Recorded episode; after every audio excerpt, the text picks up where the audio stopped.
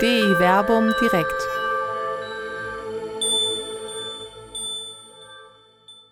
Am Anfang war Weihnachten, der Johannesprolog mit Dr. Till Magnus Steiner und Dr. Werner Kleine. Musik André Endhöfer.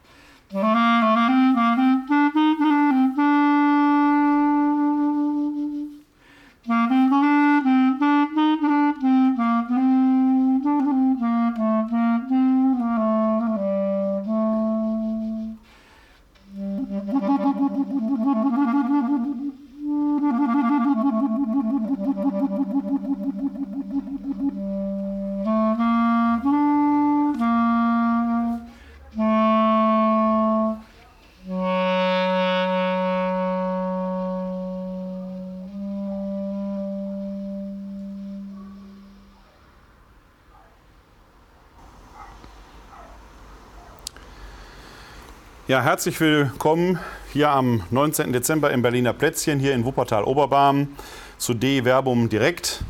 Ich begrüße dich, Till, in Jerusalem. Von da aus bist du uns zugeschaltet.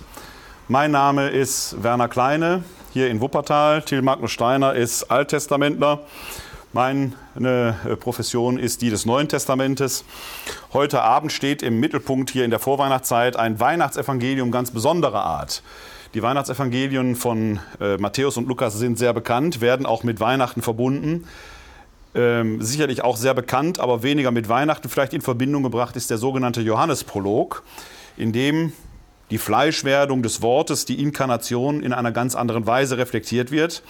Und wir beide haben uns vorgenommen, diesen Johannesprolog heute miteinander zu diskutieren. Und heute werden wir dabei unterstützt von André Endhöfer an der Klarinette, wir haben ihn gerade schon gehört, eingangs, äh, sodass wir heute ja, Interpretation auf vielfältige Weise haben. Theologisch mit Worten und musikalisch mit der Klarinette. Ja, der Johannesprolog, eine, ein äh, ganz besonderes Stück Text für mich. Ich will jetzt gar nicht schon in die äh, Interpretation hineingehen. Für mich so ein wenig wie die Genesis. Es fängt ja sogar an mit im Anfang war das Wort auf Griechisch en arche, en hologos. Jeder, der mal Griechisch gelernt hat, hat diesen Text sicherlich in seinem Studium mal übersetzen müssen äh, aus dem Johannesevangelium. Und diesen Text wollen wir uns, wie gesagt, unterstützt mit äh, und von André Enthöfer heute Abend etwas vornehmen. Insgesamt wird es um das erste Kapitel des Johannesevangeliums, die Verse 1 bis 18 gehen. Gar nicht so viel Text, aber mit sehr, sehr viel Gehalt. Till, ich grüße dich nach Wuppertal. Von Wuppertal nach Jerusalem, so rum. Von Wuppertal nach Jerusalem. Du hast das Wort. Ja, ich will auch noch eine Vorbemerkung machen, weil es, ich finde das sehr schön. Wir sind in den letzten Jahren, sind wir die anderen Weihnachtsgeschichten durchgegangen, was du gerade schon gesagt hast. Matthäus Lukas. Und das sind eben Geschichten. Das ist, was, was wir mit Weihnachten verbinden. Eine schöne Erzählung. Die heiligen drei Könige, das Baby in der Krippe, Josef und Maria erzählen die Texte, die uns eben einstimmen in eine gewisse Atmosphäre und uns weihnachtlich fühlen lassen. Und ich persönlich habe so ein bisschen, wenn ich den Johannesprolog höre, und auch früher, man ist immer so ein bisschen geschockt, weil es eben nicht dieses Fließen, die fließende Erzählung ist, sondern es ist sehr, sehr intensive, kondensierte, zusammengepresste Theologie. Was wir auch gleich bestimmt beim Diskutieren erleben werden, was du sagst, wir haben 18 Verse, aber man kann jeden Vers wirklich durchkauen, so mit dem Psalmen zu sprechen, wirklich durchmeditieren, was steht dahinter theologisch.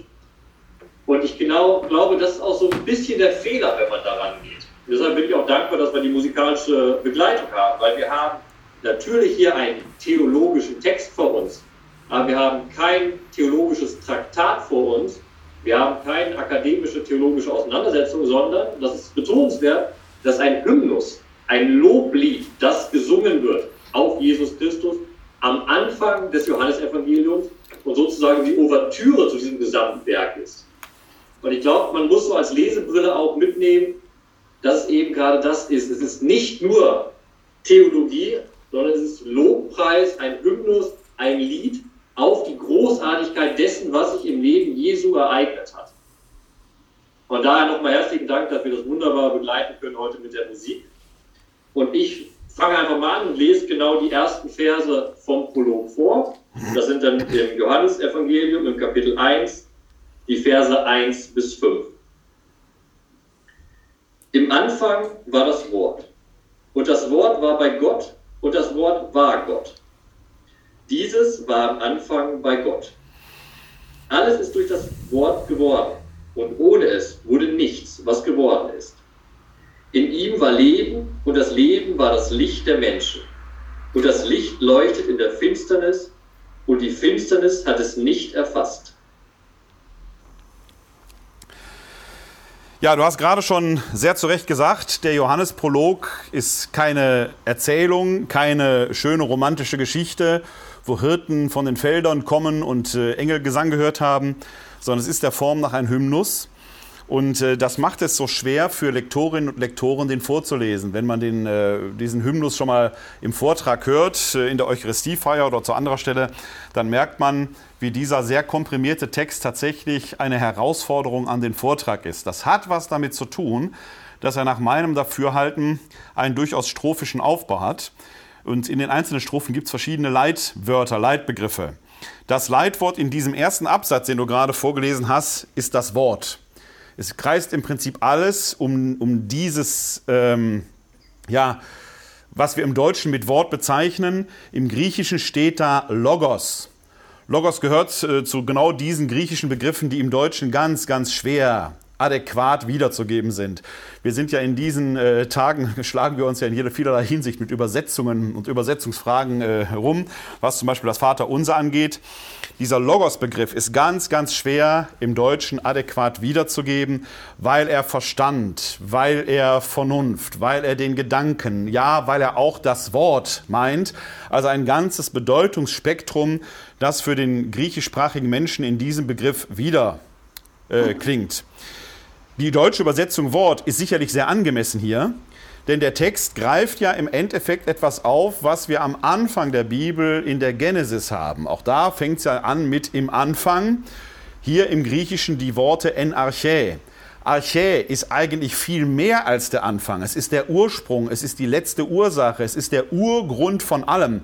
Das ist nicht einfach der Anfang des Abends, wie wir ihn hier heute Abend äh, gesetzt haben, sondern es ist tatsächlich, bevor überhaupt irgendetwas anderes war, war der reine Logos das reine Wort. Stellt sich natürlich die Frage, was ist das Wort überhaupt? Wie definieren wir das Wort? Und das macht der Text hier auf eine sehr hymnische Weise. Wenn er fortfährt, das Wort war bei Gott. Hört sich erstmal relativ lapidar an, wenn man sagt, das Wort war bei Gott. Aber noch ist ja nichts geworden. Das kommt ja gleich erst. Ohne das Wort wurde nichts, was geworden ist. Das ist ja erst ein Gedanke, der kommt später. Das heißt, noch ist der Ursprung in sich selbst ruhend in diesem Text. Wir befinden uns also in einer Sphäre, in der noch nichts war, außer eben Gott. Das Wort wird also quasi selbst als göttlich qualifiziert und das sagt uns der Text auch. Wir kreisen quasi um diesen Begriff Logos und der Text sagt jetzt, das Wort war Gott. Dieser allererste Satz definiert im Prinzip nichts anderes als das, was wir in der Genesis, in der Urgeschichte haben. Da würde man schreiben, und der Geist Gottes schwebte über den Wassern quasi. Also es ist eine Art Schöpfungsmystik, die hier beschworen wird. Und der Text wiederholt im, Vers, äh, im zweiten Vers dann noch einmal, dieses, also der Logos, deutsch das Wort, war im Anfang bei Gott. Erst jetzt sagt der Text ja, dass alles durch das Wort geworden ist und nichts existiert, was nicht durch das Wort geworden ist. Das Wort ist also quasi die Schöpfungsmacht Gottes. Das Wort ist diese Schöpfungsqualität, durch die alles ins Dasein kommt, die Wirkmacht des Wortes. Es ist völlig anders als etwa der zweite Schöpfungsbericht ist ja qualifiziert, wo Gott wie so ein Töpfer quasi geschildert wird, der aus Leben äh, da den Adam macht, Atem in ihn hineinhaucht. Hier ist es die reine Schöpfungsmacht des Wortes und du hast es sehr gut gelesen in Vers 4. Hast du ja gelesen, wie in der Einheit, du hast ja die Einzelübersetzung von 2016 gelesen, ne? Ja? Da heißt es, in ihm war Leben. Die Einheitsübersetzung von 1980, die man jetzt schon die alte Einheitsübersetzung nennt, hat übersetzt, in ihm war das Leben. Da taucht ein Artikel auf und tatsächlich fehlt dieser Artikel im griechischen Urtext. Die Einheitsübersetzung von 2016 übersetzt also näher am Urtext und damit bekommt der Text einen anderen Klang, den er im Griechischen eigentlich auch hat. In ihm war also nicht nur das Leben, sondern Leben überhaupt, das ist unbestimmt. Das ist also nicht nur eine bestimmte Form von Leben, sondern das Wort in sich ist lebendig. Ein Gedanke, der ja an späterer Stelle im Text nochmal eine ganz andere drastische Ausfaltung entfahren wird. Und das Leben, genau dieses Leben, von dem im Wort die Rede ist, wird zum Licht der Menschen. Ein Licht, das die Finsternis nicht erfassen kann, sondern die Finsternis erhält. Da ist ja geradezu schon quasi ein äh, naturgesetzliches Phänomen. Das Licht kann die Finsternis besiegen, aber die Finsternis nie, Finsternis nie das Licht. Das ist vielleicht gerade in diesen Tagen hier in Deutschland ist es jetzt stockeduster. Wenn man hier vor das Berliner Plätzchen schaut, da sind über auch äh, äh, vielerlei Lichter, die die Dunkelheit erhellen. Aber es hat natürlich auch eine symbolische Konnotation. Wenn man gegen die Unbilden des Lebens und der Welt anstehen will, dann hilft es nicht mitzujammern, sondern hilft es eigentlich ein Licht anzuzünden, wie dieser äh, Kalenderspruch, möchte ich fast sagen, äh, ja schon entsprechend aussagt. Für mich ist das ein ganz fulminanter Anfang, der nicht nur den Leser, die Leserin, also gerade wenn man den Text vortragen muss, äh, vor eine Herausforderung stellt, wie, wie, wie gestalte ich dieses Kreisen um das Wort dramaturgisch, sondern hier werden direkt ganz wichtige Pflöcke theologischer Art auch eingeschlagen, die aber nicht luftleer im Raum hemmeln, sondern die für mich ihren tiefsten Grund eben auch in der Genesis, also im Alten Testament haben. Aber das ist dein Spielfeld. Wie siehst du das? Ja, das ist mein Stichwort. Ne? Du hast gerade eine schöne Auslegung wirklich von Wort zu Wort praktisch durch die ersten fünf Verse gegeben. Und das ist genau dieser Eindruck. Du hast jetzt schon sehr, sehr viel gesagt, allein über die ersten fünf Verse, aber es lässt sich so viel noch mehr sagen, weil da so viel drinsteckt, was eben aber auch bei poetischem Text ist, was langsam entfaltet werden muss. Und dann mache ich mach genau dasselbe, was du eben gemacht hast. Ich gehe jetzt nochmal durch diese fünf Verse ja, und gebe noch weitere Ebenen und versuche das eben aus meinem Background, aus meinem Hintergrund AT nochmal deutlich. Und das ist natürlich unbestreitbar mit dem ersten Wort im Anfang sind wir bei der Genesis. Und ein Leser, der vom Alten Testament herkommt, versteht natürlich das Wort als Anspielung auf und Gott sprach und es war so. Die Schöpfung Gottes ereignet sich in Genesis 1 durch das Wort. Was der Leser aber gleichzeitig auch noch aus dem AT herkommt, mitschwingen sieht, sind zwei interessante Sachen. Wir sind eben in einem Hymnus hier und wir sind hier, was du auch richtig gesagt hast, in, dem, in der Zeit vor der Schöpfung, da wo noch nichts geschaffen wurde. Und der alttestamentliche Leser erinnert sich daran, dass es noch etwas gibt, was vor der Schöpfung war und geschaffen wurde. Die, die, Weis, äh, die Weisheit. Wir haben im Sprichwörterbuch 8 diesen großen Hymnus auf die Weisheit, die es eben vor der Schöpfung gab. Und jetzt kommt diese Parallelität zum Wort. Durch die Weisheit kam die Schöpfung. Die Schöpfung sozusagen als Architekt, äh, die, die Weisheit sozusagen als Architekt der Schöpfung. Und das ist dem der alttestamentliche Leser erkennt schon in den Versen hier über das Wort eine, eine Art des Redens, die er auch im Alten Testament findet. Was hier über das Wort gesagt wird, wird im Alten Testament auch sehr oft über die Weisheit gesagt. Zum Beispiel haben wir in Sprichwörter 8 diese Aussage, Gott erschuf mich, die Weisheit, als Anfang seines Weges, das früheste seiner Werke ehedem. Also es gab etwas, was bei Gott war vor der Schöpfung und das ist im Johannesprolog das Wort. Aber, und da kommt nämlich das Aber, der Unterschied ist, was ich gerade bei Sprichwörter 8 vorgelesen habe, die äh, Weisheit ist eine Schöpfung Gottes. Das Wort ist keine Schöpfung Gottes, sondern es ist, kommt von Gott, wie es in Genesis auch geschildert wird. In Genesis ist es aber eben noch, das Wort Gottes wird von Gott gesprochen. Nun hier in Johannes 1 ist das Wort selbst ein handelndes Subjekt. Und das handelnde Subjekt gehört direkt zu Gott. Und dann möchte ich dir widersprechen, es ist das handelnde Subjekt, Wort ist nicht Gott, sondern ich finde, da ist ein sehr, sehr schöner Unterschied im griechischen Text drin, weil in diesem Vers kommt ja mehrfach das Wort Gott vor. Einmal kommt es mit Artikel vor, determiniert. Das Wort war bei Gott, also bei dem einen Gott. Und dann heißt es weiter, und das Wort war, und dann ohne Artikel Gott. Und dann müsste man meiner Ansicht nach dann nicht übersetzen Gott, um diesen Unterschied hervorzuheben, müsste man übersetzen Gott ähnlich oder vom Wesen Gottes. Das ist ja genau der Text. Er setzt das Wort nicht gleich mit Gott, sondern rückt das Wort ganz nah an Gott heran, noch näher als die Weisheit, weil das Wort direkt zu Gott gehört, aber nicht identisch ist mit Gott. Und das sind wir jetzt wieder sehr, sehr in der theologischen Ausdeutung des Ganzen, was es bedeutet. Wir haben also im ersten Satz eine Bestimmung von im Anfang, also vor der Schöpfung, gab es etwas außer Gott, aber dieses außer Gott, das Wort, war nah bei Gott und gehörte zu Gott dazu. Ja, und da würde ich hier genau widersprechen, wenn ich da kurz zwischengehen darf. Der, der, genau das würde ich bestreiten wollen, auch aufgrund des griechischen Textes. Weil da die Copula, weil da die Copula ähn steht, also ist oder war, Vergangenheitsform. Ne? Wenn, wenn wir sagen, es war Gott ähnlich, außer Gott war noch etwas da, dann wäre Gott nicht allein ursprünglich gewesen. Für mich ist wichtig, und das ist, glaube ich, genau der springende Punkt, den Johannes hier in diesem allerersten Satz setzt. Er definiert Gott gleich Wort, nicht ähnlich, sondern gleich. Gott ist dieses Wort. Quasi Gott schafft durch Wort, weil er Wort ist. Ich glaube, dass das der springende Punkt gerade an diesem allerersten Satz ist. Dass es eben nicht um eine Gottähnlichkeit geht, das würde fast eher auf uns zutreffen, ne, die Ebenbildlichkeit. Ne? Sondern dieses Wort ist göttlich. Es ist Gott. Ich glaube, dass das der springende Punkt hier in diesem Text ist.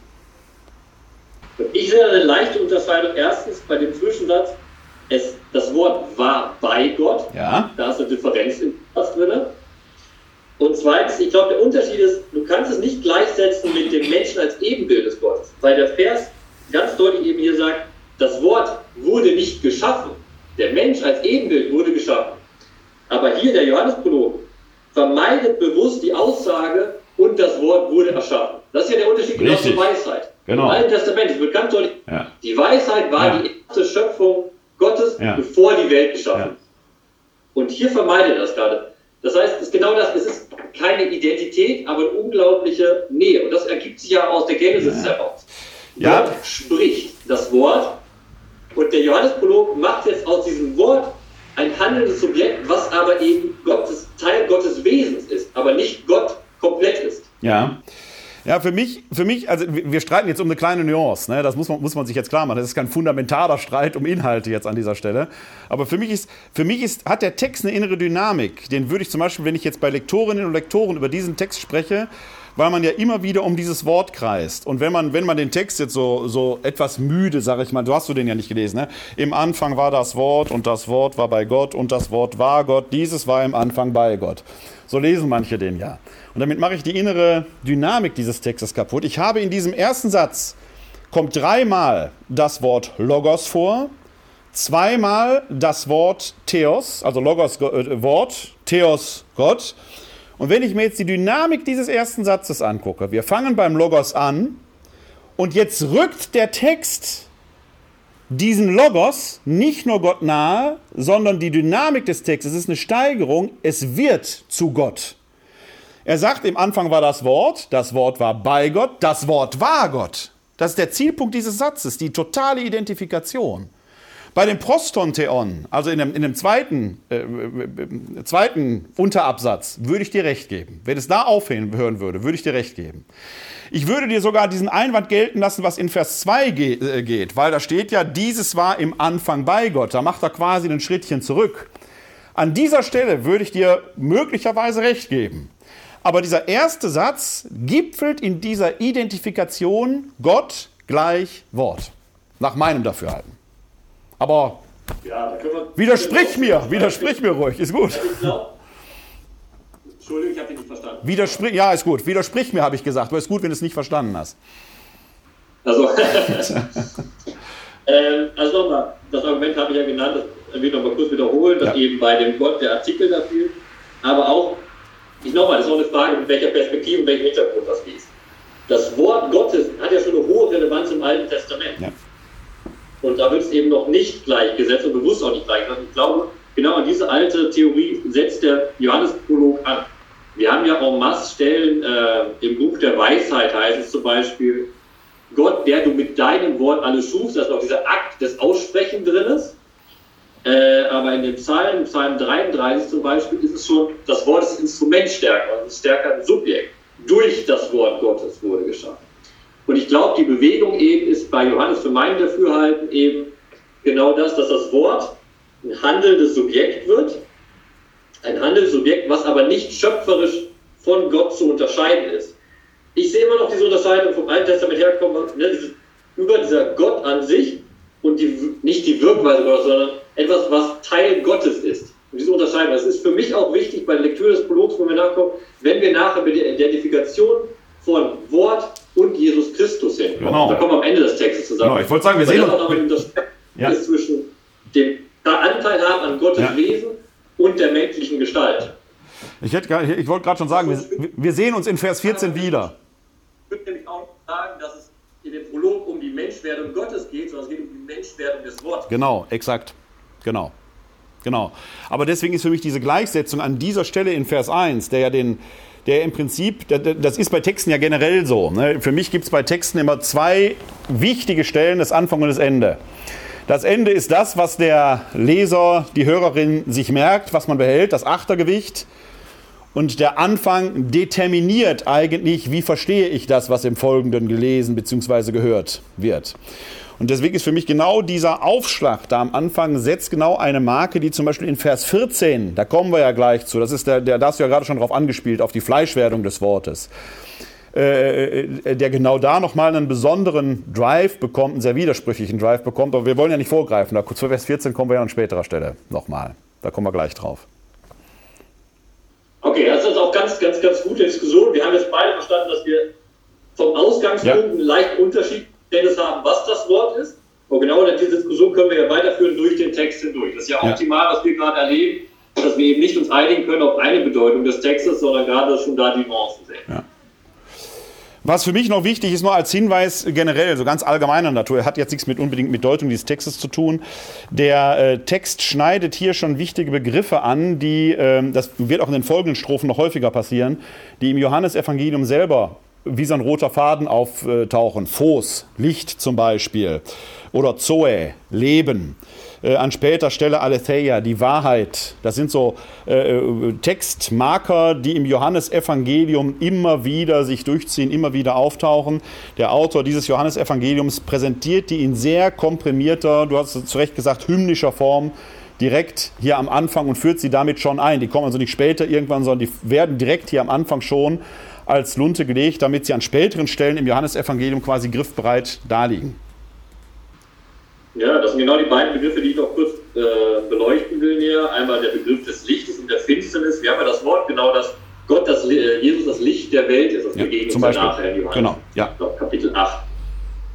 Und äh, das ist auch, das ist eben dieses Poetische, was hochtheologisch ist, aber auch gleich sehr, sehr zugänglich, weil es poetische Sprache ist. Dieses Begriff des Lichtes, wir sind wir nochmal bei Genesis, die Schöpfung fängt an auch mit Licht erschaffen, aber hier eben Licht erhellen und dann genau der Unterschied zwischen Finsternis und Licht.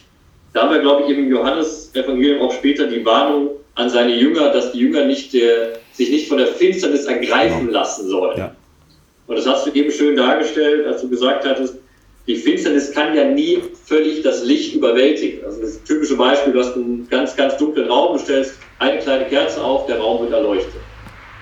Und das hat aber bei dem, äh, bei dem Johannesprolog, wenn ich es richtig verstehe, da kannst du mich gleich wieder korrigieren, eine doppelte Bedeutung, weil das, was hier in der Einheitsübersetzung mit erfassen wiedergegeben wird, ist ja im Griechischen, ich weiß das Wort jetzt gerade nicht, äh, doppeldeutig, weil es sowohl, ja. sowohl begreifen als auch wirklich umgreifen bedeutet. Ja. Kat Elaben. Man kann nicht ja. nur der Finsternis, was tot bedeutet, umschlossen werden, ja. aber die Finsternis, der Zustand der Welt hat dieses Licht auch nicht begriffen, auch genau. nicht verstanden. Das heißt ja aber generell häufig im Neuen Testament, auch wenn es ausliefern, bedeutet ja gleichzeitig überliefern, also Tradition. Zum Beispiel der Begriff, der ja auch bei uns so ein bisschen belastet in der Diskussion ist. Tradere heißt zum Beispiel auch, Jesus wurde Pilatus übergeben. Da steckt auch Tradere drin, wie bei Tradition. Gleichzeitig ist die Überlieferung der Botschaft. Da ist ein ähnlichen Vorgang. Hier ist es ähnlich. Ne?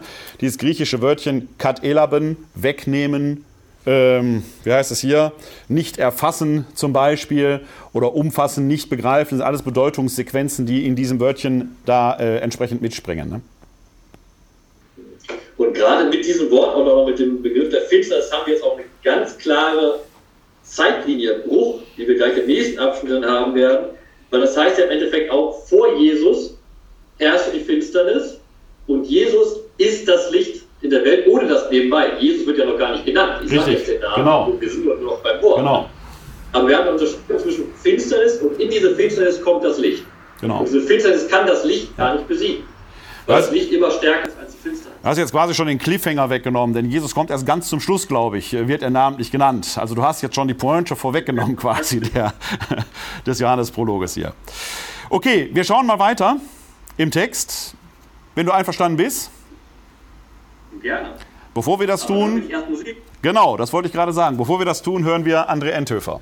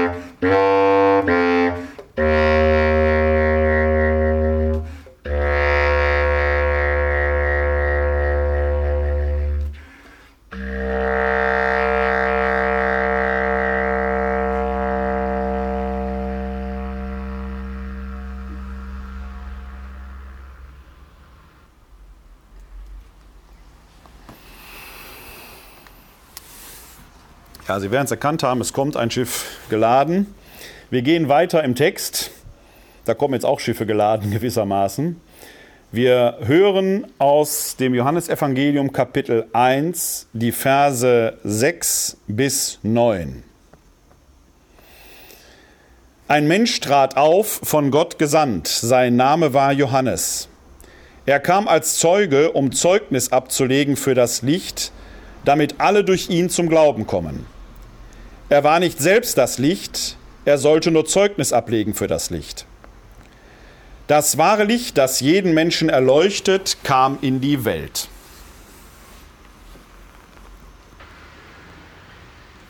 Hier hat man als Leser direkt, fühlt man sich wieder ein bisschen beheimatet, weil man die Worte direkt mit Erzählungen verbinden kann. Wir kennen aus den anderen Evangelien die Erzählung über den Propheten Johannes, der entworfen ist in den anderen Evangelien, auch im Johannesevangelium, auf der Basis des alttestamentlichen Propheten äh, Elia, der eben in die Wüste rausgeht, die Leute zur Umkehr ruft und Wegbereiter Jesus ist. Was wir auch hier haben, ist aber auch diese poetische Sprache. Wir haben also diesen geschichtlichen, narrativ erzählenden Hintergrund, der mitschwingt. Und wieder werden wir reingeworfen, aufzuachten, welche. Äh, Till, warte mal eben, die Leitung ist gerade weg gewesen. Warte mal eben. Herr Schönbach aus der Technik muss mal eben gucken, warum du. du kann, wir können dich nicht mehr sehen hier gerade.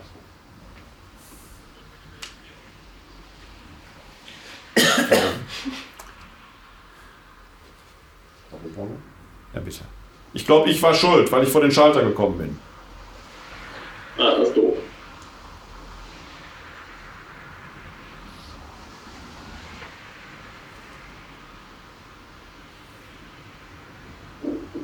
Ist er wieder zu sehen? Ja. So, jetzt darfst du weitermachen. Jetzt bist du wieder zu sehen. Muss aber nachher, der Christoph muss nachher rausgeschnitten werden im Video, bestehe ich drauf. Es ist wie bei Alfred Hitchcock, der muss einmal durchs Bild laufen. Ah, liebt es. So, okay. Also wir haben diese Erzählung von Johannes dem Täufer direkt äh, mitschwingend. Wir erinnern uns dessen beim Lesen aus anderen Evangelien, wenn man die gelesen hat. Und gleichzeitig sind wir eben in einem poetischen Text, was wir schon eben bei den ersten Versen exerziert haben, wo bestimmte Worte hohe Bedeutung haben. Ein ganz wichtiges Wort ist hier eben Zeuge sein, Zeugnis ablegen, zum Zeugnis sein. Da komme ich gleich zu, aber ich möchte vorher direkt im ersten Vers auf das Wort gesandt eingehen. Ein Mensch trat auf, von Gott gesandt, sein Name war Johannes. Das liest sich erstmal wie eben gerade eine Erzählungseinleitung, hat aber einen, im, in der ganzen, ganzen Blick auf das Johannesevangelium eine hohe Bedeutung, wenn man sieht, dass gesagt wird, dieser Mensch wurde von Gott gesandt. Dieses Wort, dieses Gesandtsein, ist eine hohe, äh, hohe Wertschätzung, die eigentlich im Johannesevangelium nur von Jesus und von dem, äh, von dem Beistand, dem Parakleten, der gesendet wird, ausgesagt wird. Nur diese, also die nah an Gott sind, werden von Gott gesendet in die Welt. Hier sagt der Vers aber auch Johannes, dieser Mensch, der eben nicht Gott ähnlich oder Gott gleich war, er war auch gesendet, so wie Propheten im Alten Testament gesendet waren. Also wird Johannes hochgehoben in seiner Bedeutung, um ihn gleichzeitig im nächsten Satz wieder runterzuholen, um deutlich zu sagen, dass eben Johannes selbst nur Zeugnis für das Licht ist und nicht selbst dieses Licht bringt. Also eine klare Unterscheidung wiederum. Und diese Unterscheidung ist eben auch deutlich dadurch, dass er der Zeuge ist. Er legt Zeugnis ab für dieses Licht. Er ist der Bewahrheitungsgrund. Und damit finden, treffen wir auch eine zweite interessante Sache, dass im Johannesevangelium dieses Zeugnis ablegen ja gerade der Sinn und Zweck des Evangeliums ist. Das schließt ja gerade, das Johannesevangelium schließt ja gerade damit ab, genau. dass alles zum Zeugnis niedergeschrieben wurde. Und diese zwei Sachen, diese Hochwertung Johannes, wie ich immer sagen würde, Johannes der Täufer ist für mich die Brücke vom Alten zum Neuen Testament, weil er eben entworfen ist wie ein alttestamentlicher Prophet, aber auch das Neue in Jesus Christus hinweist. Und gleichzeitig die Unterscheidung, er ist diese Brücke, aber er ist eben nur eine Brücke. Er ist nicht das eigentlich wahre Licht, was in diese Welt hineingekommen ist. Und da wäre jetzt direkt meine Frage an dich, um, das, um den Ball rüberzuwerfen. Das verstehe ich wirklich nicht ganz. Ich verstehe, Jesus, äh, beziehungsweise das Wort ist dieses Licht auch was vorher. Aber warum muss jetzt hier der Johannes-Prolog betonen, das wahre Licht? Warum muss dieses Adjektiv wahre davor noch kommen? Was, was ist dieser Zusatzgewinn, den der Leser durch dieses Adjektiv hat? Also ich glaube, das ist ein zeitgenössischer Hintergrund. Und um den zu erklären, äh, lese ich mal ganz kurz die ersten beiden Worte aus Vers, aus Vers 6 vor, die nach meinem Dafürhalten im Deutschen sowohl in der Luther-Übersetzung wie in der alten Einheitsübersetzung wie auch in der neuen Einheitsübersetzung relativ schwach übersetzt werden. Der griechische Text fängt da an, egeneto anthropos, und dann geht es weiter, apestalmenos para theu onoma auto Johannes. Es geht mir jetzt um diese Worte egeneto anthropos. Wortwörtlich übersetzt, es ereignete sich ein Mensch. Dieser Mann muss ein Urereignis gewesen sein. Für alle, die ihn erlebt haben. Das berichten ja auch in einer gewissen Weise die Evangelien, samt und sonders. Und ich glaube, dass in dieser Person des Johannes äh, gleichzeitig für die frühchristlichen Gemeinden auch zur Zeit der ähm, Abfassung des Johannesevangeliums, also um die Jahrhundertwende, die Johannesjünger noch eine veritable Gruppe waren, mit der man sich auseinandersetzen musste. Wir haben uns in unserem christlichen Kontext natürlich angewöhnt, dass Johannes der Vorläufer ist, der auf dem Isenheimer Altar mit seinem überlangen Zeigefinger äh, auf den Gekreuzigten weist und so weiter und so weiter. Zeitgenössisch, damals in der äh, Früh Frühhöstphase des Christentums, scheint mir das gar nicht so klar gewesen zu sein. Ich glaube, dass, und ich bin mir relativ gewiss, dass es damals eine große Jüngerschaft, eine große Anhängerschaft Johannes des Täufers gab, die wir heute noch in Teilen Syriens und Iraks finden. Da gibt es Glaubensgemeinschaften, die sich auf diesen Johannes, den Täufer, entsprechend zurückführen. Johanniten heißen die, glaube ich. Bin mir da aber nicht so ganz äh, genau sicher. Das heißt, wir haben auch heute noch Jüngerinnen und Jünger, die sich auf diesen Johannes, den Täufer, als Messias berufen. Es gibt also in dieser Frühzeit hier eine konkurrierende Gruppe zum frühen Christentum. Die Evangelien sind samt und sonders Tendenzschriften. Die grenzen sich natürlich dagegen ab. Offenkundig gab es aber biografisch im Leben Jesu Berührungspunkte. Die spiegeln sich ja vielfältig in den Evangelien wieder. Allein diese Taufe Jesu am Jordan, die ja als Unterwerfungsgestus gedeutet werden könnte, dass Jesus in die Nachfolgeschaft dieses Johannes des Täufers eintritt. Man muss also in diesem Konglomerat im ersten Jahrhundert, das ist etwas, wo wir heute keinen unmittelbaren Erlebniszugriff mehr drauf haben, sondern das spiegelt sich nur noch in, als, als Echo in diesen Texten wieder. Man muss also Johannes den Täufer, sag ich mal, als Vorläufer deklarieren. Das passiert ja in vielfältiger Weise. Ist ja im Lukasevangelium mit der Weihnachtsgeschichte schon verbunden. Johannes der Täufer wird von Elisabeth, äh, der Cousine, äh, ähm, der Maria zur Welt gebracht, aber sechs Monate vorher. Er ist da der Vorläufer. Äh, die Jünger äh, Johannes des Täufers äh, fragen ihn permanent, äh, was ist mit diesem Jesus? Bist du es oder ist er es? Und so weiter und so weiter. Also permanent wird in den Evangelien das Prä-Jesu vor Johannes dem Täufer betont. Macht natürlich nur Sinn, wenn es zeitgenössisch eine Konkurrenzsituation gab, äh, mit der man sich entsprechend auseinandersetzen muss. Für mich schwingt, das ist später im Johannesevangelium taucht das auch nochmal auf, aber hier in, im Johannesprolog schwingt all das in diesen beiden griechischen Worten egeneto anthropos auf, die hier in der neuen Einheitsübersetzung so ein bisschen lapidar übersetzt werden. Ein Mensch trat auf. Ja, der griechische Text sagt noch mehr. Da ereignete sich etwas. Das war ein Ereignis. Ein Mensch ereignete sich. Der hält also nicht hinterm Berg, sondern mit seiner ganzen Existenz. Und jetzt ergänzt der Text dahinter, der war von Gott gesandt. Also Gott sprach durch den. Das haben die Christen nicht geleuchtet, die frühen Christen. Es war klar, das hast, aber das ist genau in diesem Sinne, wird es dann interpretiert, wie du es gerade gesagt hast. Wir Christen sehen in ihm die Schnittstelle zwischen Altem und Neuem Testament. Das werden die Jünger des Johannes nicht nur gesehen haben. Das ist unsere christliche Lesart dieses Mannes. Damit weisen wir ihm eine bestimmte Rolle zu, eben die des Vorläufers. Das ist aber unsere christliche Interpretation. Was da zeitgenössisch tatsächlich zwischen Jesus und Johannes war, ob die als Konkurrenten aufgetreten sind oder als Brüder im Geist mit unterschiedlichen Stoßrichtungen, ob Jesus, das muss man sich ja auch mal klar machen, was wissen wir vom Leben Jesu? Nach den Synoptikern ein Jahr, nach dem Johannesevangelium drei Jahre. Wenn Jesus etwa 30 Jahre alt geworden ist, liegen 29 Jahre des Lebens Jesu völlig im Dunkeln ist es tatsächlich ausgeschlossen, dass er nicht in einer Phase seines Lebens mit Johannes dem Täufer und der Anhängerschaft sympathisierte und sich dann davon quasi emanzipiert hat, seinen eigenen Weg gegangen ist. Können wir alles gar nicht genau sagen. Das Einzige, was wir mit Sicherheit sagen können, es hat ähm, sagen wir mal, eine Schnittstelle zwischen diesen beiden Männern gegeben, Berührungspunkte, die dann doch einen eigenen Weg gehen, allein in der Predigt. Das, was hier in den Evangelien durchschwingt, der Umkehrruf zur Buße bei Johannes, fast auch so ein bisschen drohend. Bei Jesus der Umkehrruf in ein neues Reich Gottes verheißend. Das ist jetzt ein bisschen schwarz-weiß gemalt, wie ich das mache. So einfach kann man es jetzt auch nicht machen, aber um allein so ein bisschen äh, diese Spannung jetzt deutlich zu machen. Äh, man muss das in meinen Augen von hier lesen und an der Figur Johannes des Täufers kommt keiner der Evangelisten vorbei. Keiner der Evangelisten kommt an der Figur Johannes des Täufers vorbei. Bemerkenswerterweise spielt er in den Paulusbriefen keine Rolle. Ist auch irgendwie klar. In den paulinischen Gemeinden heidenchristlich gab es sie noch nicht. Es kann aber durchaus sein, dass in der Folge der frühchristlichen Missionstätigkeit auch die Johannesjünger angefangen haben, sich über Jerusalem hinaus zu verbreiten. Also möglicherweise gerade im Zusammenhang der Zerstörung Jerusalems. Wir haben also zur Zeitpunkt der, der, der Entstehung der Evangelien durchaus eine Konkurrenzsituation, mit der sich die Evangelien auseinandersetzen und Johannes da eine deutliche Rolle zuweisen.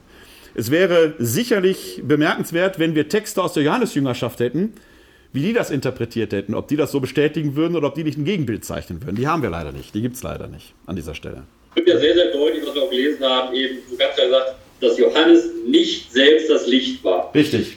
Und das geht mir den Kopf gerade, was ihr gefragt habt, dieses wahre Licht.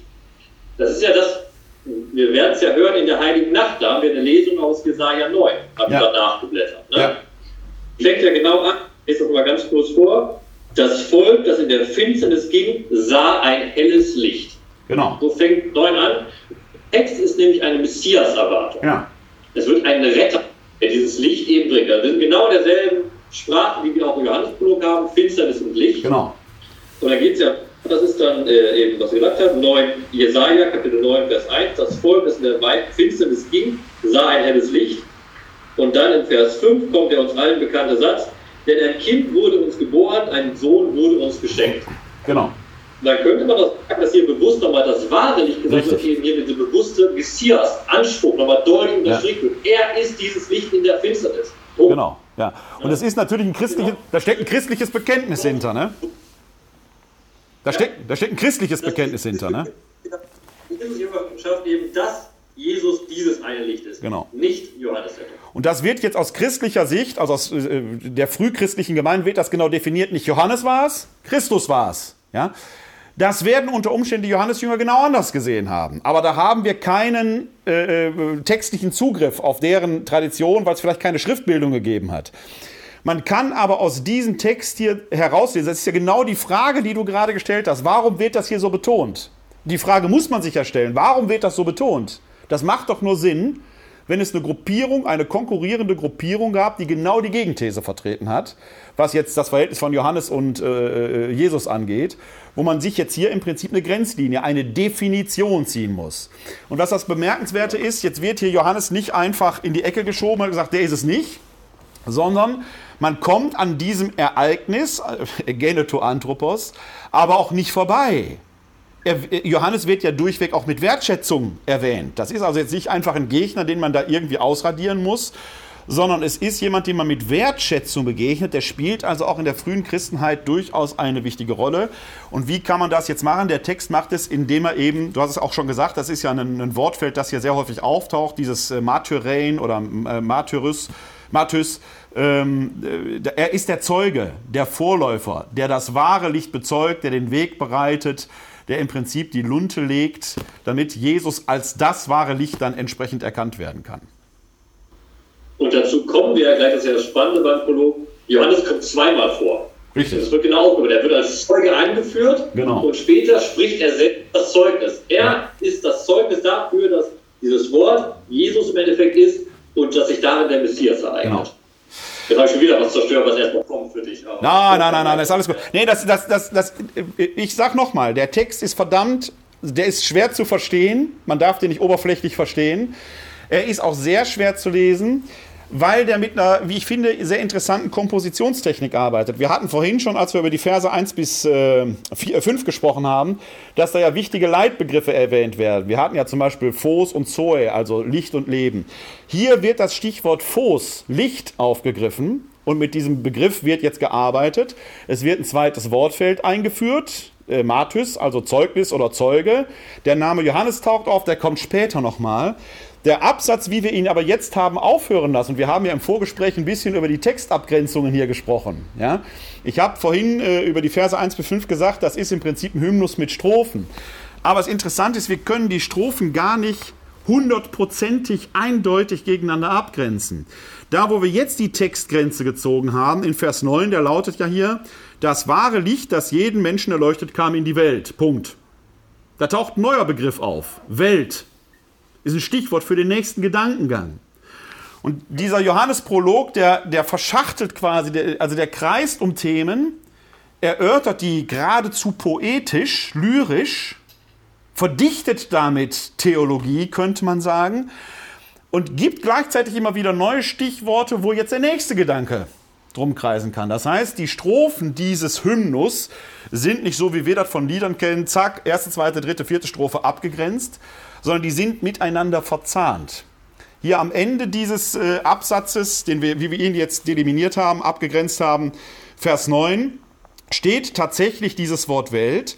Und es steht im Vers 9 im Griechischen tatsächlich auch am Schluss des Satzes. Damit wird im Prinzip die Schwelle für die Weiterführung des Gedankens im nächsten Absatz gelegt. Also im Griechischen steht da ganz zum Schluss Eiston Kosmon. Kosmon ist nicht einfach Aion, also Welt, gibt es ja viele äh, äh, Begriffe für, sondern hier ist Kosmos die Rede. Das ist ja ein Gedanke, den wir eben auch durchaus mit der Genesis verbinden. Ich weiß jetzt nicht, wie die Septuaginta da in der Genesis übersetzt, aber dass Gott, der Schöpfer, im ersten Schöpfungsbericht nicht als Chaot auftritt, sondern als Erschaffer einer wohlgeordneten Schöpfung eines Kosmos. Ich glaube, da brauchen wir beide jetzt nicht drüber streiten. Ja. Das, was du ansprichst, ist, glaube ich, nochmal generell wichtig für jeden, der den Prolog nochmal in Ruhe liest.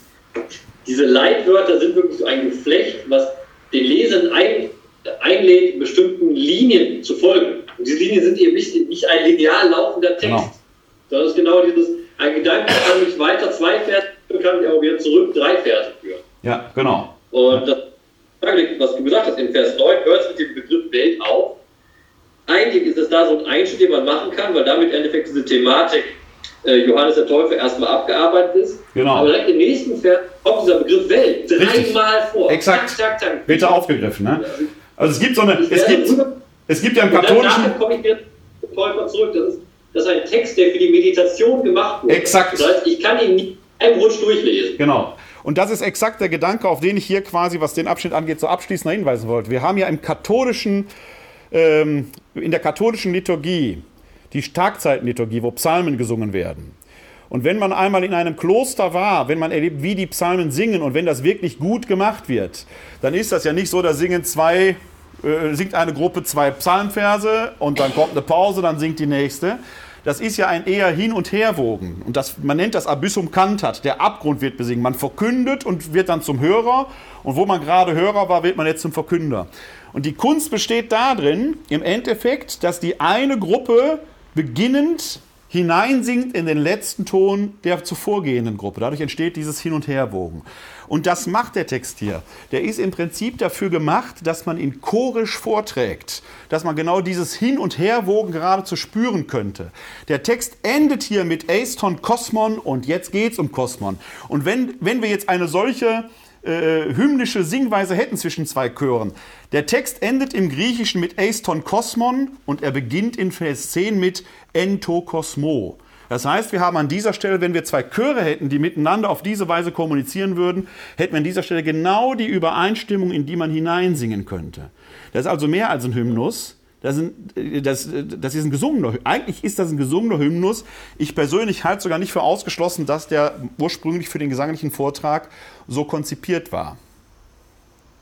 Ist eine Hypothese, eine steile, aber ich halte sie nicht für ausgeschlossen. Das, gibt, ja, das haben wir auch bei den Psalmen auch, dass diese Sprachbilder, die wir im Deutschen eigentlich nachbilden können, gerade dazu gemacht wurden, dass genau. du diesen meditieren musst. Ein immer, habe ja am Anfang der Psalmen gesagt, du musst die Psalmen eigentlich Wiedercoin steht da, wörtlich gesagt. Genau. Du musst immer wieder durch und immer durch diese, was Martin Buber dann später Leitwörter genannt hat, wirst du immer wieder den Text wie so Wellen hin und her geworfen, bis du immer weiter reinarbeitest. Ja. Und das ist ja genau. generell bei der Hermeneutik, bei dem Lesen eines Textes, das macht man auch ein Gedankenexperiment. Einfach die Person, die noch nie das Johannesevangelium gelesen hat, fängt am Anfang an mit Anfang war das Wort und fragt sich, was ist das Wort? Ja. Kommt zum Ende des Texts, versteht ganz deutlich, das Wort ist Jesus Christus. Ja. Und wenn du den Text dann wieder von vorne liest, liest du den Text direkt Richtig, anders. genau. Weil du dann direkt wieder eine Identifikation drin Genau. hast. Das ist ja die Bedeutung, was ich auch immer wichtig finde zu sagen. Und hier wird es ganz, ganz deutlich.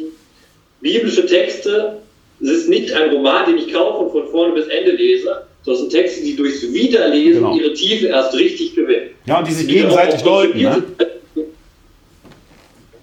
Weil es eben auch so Lehrbücher sein sollen. Die sind ja dafür konzipiert, dass nicht ein Leser es einmal liest und dann verstanden hat, sondern dazu konzipiert, dass daraus immer wieder der Glauben eine Stufe höher vertieft werden kann. Also Genau. höher vertieft werden. Du weißt, was ich meine. Ja, ja, genau, genau. Dem würde ich absolut zustimmen. Und damit wir jetzt Gelegenheit haben, das ein bisschen wiederzukollen, lauschen wir den Tönen von André Endhöfer, um dann in den nächsten Abschnitt zu gehen. Lassen Sie uns wiederkollen.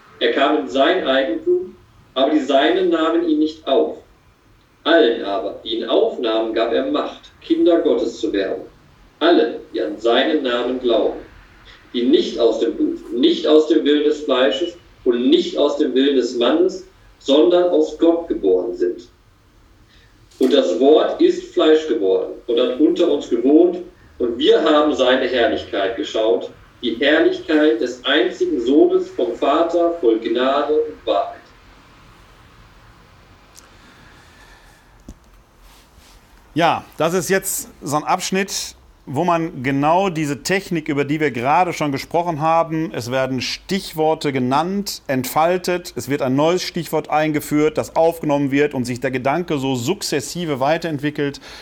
Das kann man hier in diesem Textabschnitt sehr schön sehen. Er nimmt ja, und du hast vorhin schon darauf hingewiesen, dreimal in Vers 10 dieses Stichwort Kosmos, Schrägstrich Welt auf. Er war in der Welt und die Welt ist durch ihn geworden, aber die Welt erkannte ihn nicht. Also die Welt, das ist das Thema, um das dieser Vers quasi herumkreist.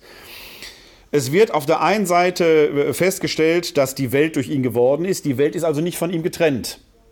Das ist, glaube ich, zeitgenössisch zur Entstehung dieses Textes ein ganz wichtiger Hinweis. Als dieser Text entsteht, gab es ja nicht nur die Gruppe äh, der Jünger Johannes des Täufers, sondern auch eine andere konkurrierende Weltanschauung, die Gnosis.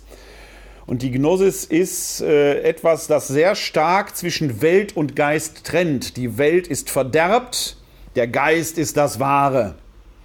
Dieser Text spricht quasi äh, schon auch deutlich dagegen, ne? sondern die Welt ist ja wert, dass er in diese Welt hineinkommt oder sich in dieser Welt ereignet, äh, die Welt durch ihn wird. Und doch gibt es einen signifikanten Unterschied. Die Welt erkennt ihn nicht. Er kam eben in sein Eigentum, aber die Seinen nahmen ihn nicht auf. Das ist also eine, eine sehr merkwürdige Formulierung, die aber das Verhältnis Gott und Welt eigentlich sehr schön äh, geradezu philosophisch auf den Punkt bringt. Ich glaube, wir könnten alleine über diese beiden Verse einen ganzen Abend diskutieren, was der in seiner Tiefe letzten Endes bedeutet, was das Verhältnis von Gott und Welt beschreibt, welches Gottesbild, welches Menschen, welches Weltbild steckt dahinter. Es hat letzten Endes was mit Zeit und Ewigkeit zu tun, ein Thema, das wir im Zusammenhang mit der Offenbarung des Johannes ja hier schon mal diskutiert haben.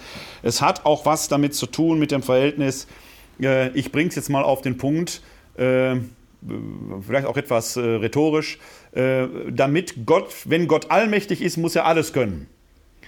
Wenn wir etwas beibringen könnten, was Gott nicht kann, dann wäre er ja nicht allmächtig. Dann stellt sich die Frage, kann Gott ohnmächtig sein? Er muss ohnmächtig sein können, weil er sonst nicht allmächtig wäre. Und genau diese Sache wird hier quasi poetisch. Er kam in sein Eigentum, die Welt gehört ihm, sie ist sein Geschöpf, seine Schöpfung aber die Seinen nahmen ihn nicht auf. Da ist genau diese Schnittstelle der Ohnmacht Gottes, bedingt vielleicht durch die menschliche Freiheit, äh, die hier aufkommt. Und jetzt passiert etwas, bis, bis hierher blieb der Text quasi, wie soll ich sagen, ähm, objektiv ist vielleicht das falsche Wort, aber bisher war es ein, eine Beschreibung, ein Gedicht, eine Definition, angefangen vom, von der göttlichen Qualität und der Schöpfungsmacht des Wortes bis hierhin. Und jetzt macht der Text eine Wende. Thema war ja Eigentum und Aufnehmen. Und jetzt geht's ans Eingemachte. Wo stehst du, liebe Leserin? Wo stehst du, Hörer? Bist du bei denen, die ihn aufnehmen, oder bist du bei denen, die ihn nicht aufnehmen, die sich nicht auf ihn einlassen? Jetzt geht's ans Eingemachte, indem der Text sagt: Allen aber, die ihn aufnahmen, gab er Macht, Kinder Gottes zu werden. Das heißt, hier wird quasi jetzt genau das verheißen, der Bonus, den man bekommt, wenn man sich auf diesen Gott einlässt. Dann wirst du zum Kind Gottes. Alle nämlich, die an seinen Namen glauben, die nicht aus dem Blut, nicht aus dem Willen des Fleisches, nicht aus dem Willen des Mannes, sondern aus Gott geboren sind. Auch hier kompositorisch wieder hochinteressant, dieses dreimalige Nicht, die Abweisung, und auch hier schwingt letzten Endes eine Nomenklatur mit, die man aus der Gnosis kennt. Das ist ja alles sehr materiell. Ne? Blut, Willen des Fleisches, Willen des Mannes. Das ist nicht besonders prüde, was hier geschrieben wird. Ne? Hier geht es letzten Endes ja, äh, eigentlich geht es jetzt um das, was Lukas als Jungfrauengeburt quasi mit seiner Erzähltechnik macht. Es geht hier, das ist nicht dasselbe, ja. Aber es geht letzten Endes hier um eine göttliche Qualität, wie Gott quasi von seiner Welt Besitz ergreift, sich in sie hinein ereignet. Es ist kein menschlicher Akt, sondern man wird eben aus Gott geboren. Das wird ja genau dagegen gestellt, sondern aus Gott geboren sind. Und an dieser Stelle haben wir ja vorhin ein wenig gestritten. Also im, im, im Vorgespräch gestritten. Das, da waren wir noch nicht live on air hier. Die Frage, wohin tun wir diesen Vers 14?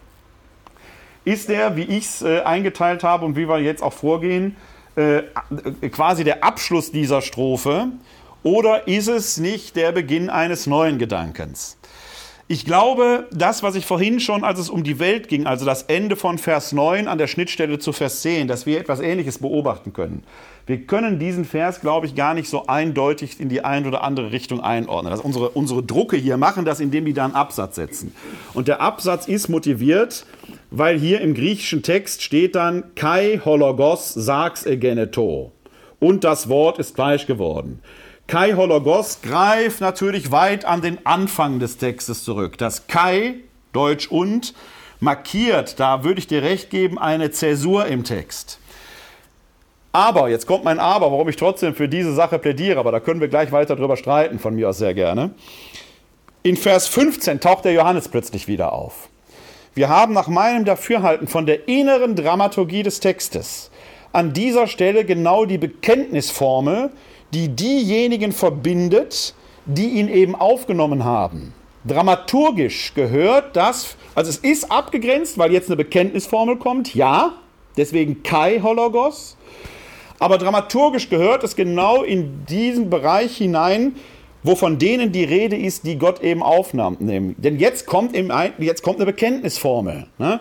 Äh, diese Form, das Wort ist Fleisch geworden, hat unter uns gewohnt und wir haben seine Herrlichkeit geschaut, die Herrlichkeit des einzigen Sohnes vom Vater voll Gnade und Wahrheit. Da wird der gesamte Gedankengang, den wir vorher hatten, zusammengefasst. Der Logos kommt drin vor. Sags, der Wille des Fleisches, den wir vorher hatten. Hier wird beides zusammengeführt, der göttliche Logos und das Sags. Und bei Sags muss man sich sehr, sehr klar machen, was der Text hier macht. Fleisch. Das, äh, Im Deutschen muss man eigentlich über diesen Satz schon stolpern. Sags ist Kotelett. Das ist, das, was man beim Metzger in der Auslage liegt, das ist Sags. Das ist nicht irgendwie vergeistigbar, das ist blanke Materie.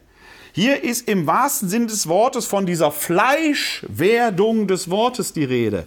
Das haben wir so zu einem Dogma erstarren lassen, dass uns eigentlich der, diese Worte gar nicht mehr im Mund stecken bleiben, was hier gesagt wird. Gott ist nicht einfach nur fern der Schöpfung, er ereignet sich in das Fleisch hinein. Und wenn wir diesen Gedanken mit der Gnosis nochmal rekapitulieren, das ist so ziemlich das Schlimmste, was ein Gnostiker sich vorstellen konnte, dass der Geist fleischlich Gestalt annimmt. Welche Brisanz hier letzten Endes in diesem Wort steckt und welche Heiligung gleichzeitig für die Materie letzten Endes äh, äh, damit verbunden ist, eine Materie, in der wir uns ja letzten Endes eben auch befinden. Und deswegen glaube ich, dass man diesen Vers mit Fug und Recht als Abschluss des vorherigen äh, äh Absatzes nehmen kann, darf und in meinen Augen auch muss kann aber den Einwand durchaus nachvollziehen, weil wir rein syntaktisch, also von der Wortwahl her, Keile Hordergos, auch eine Zäsur vorher drin haben. Also die kann ich und will ich gar nicht leugnen. Aber das ist der Punkt bei dem Prolog, den wir eben gesagt haben. Du musst gar nichts bei der Festeinteilung. Jede Struktur, die du auf einen Text drauflegst, ja. aus irgendwelchen Anzeigen auf, ist eine Art, wie du den Text lesen möchtest und verstehen möchtest. Aber dagegen wehrt sich dieser Text gerade wunderbar. Richtig, genau. Und das ich will das Bild auch nehmen, weil es schön ist. Du hast gerade von dem Fleisch als Kotelett gesprochen. Ne? Das ist ein schönes Bild, was du da reingetragen hast.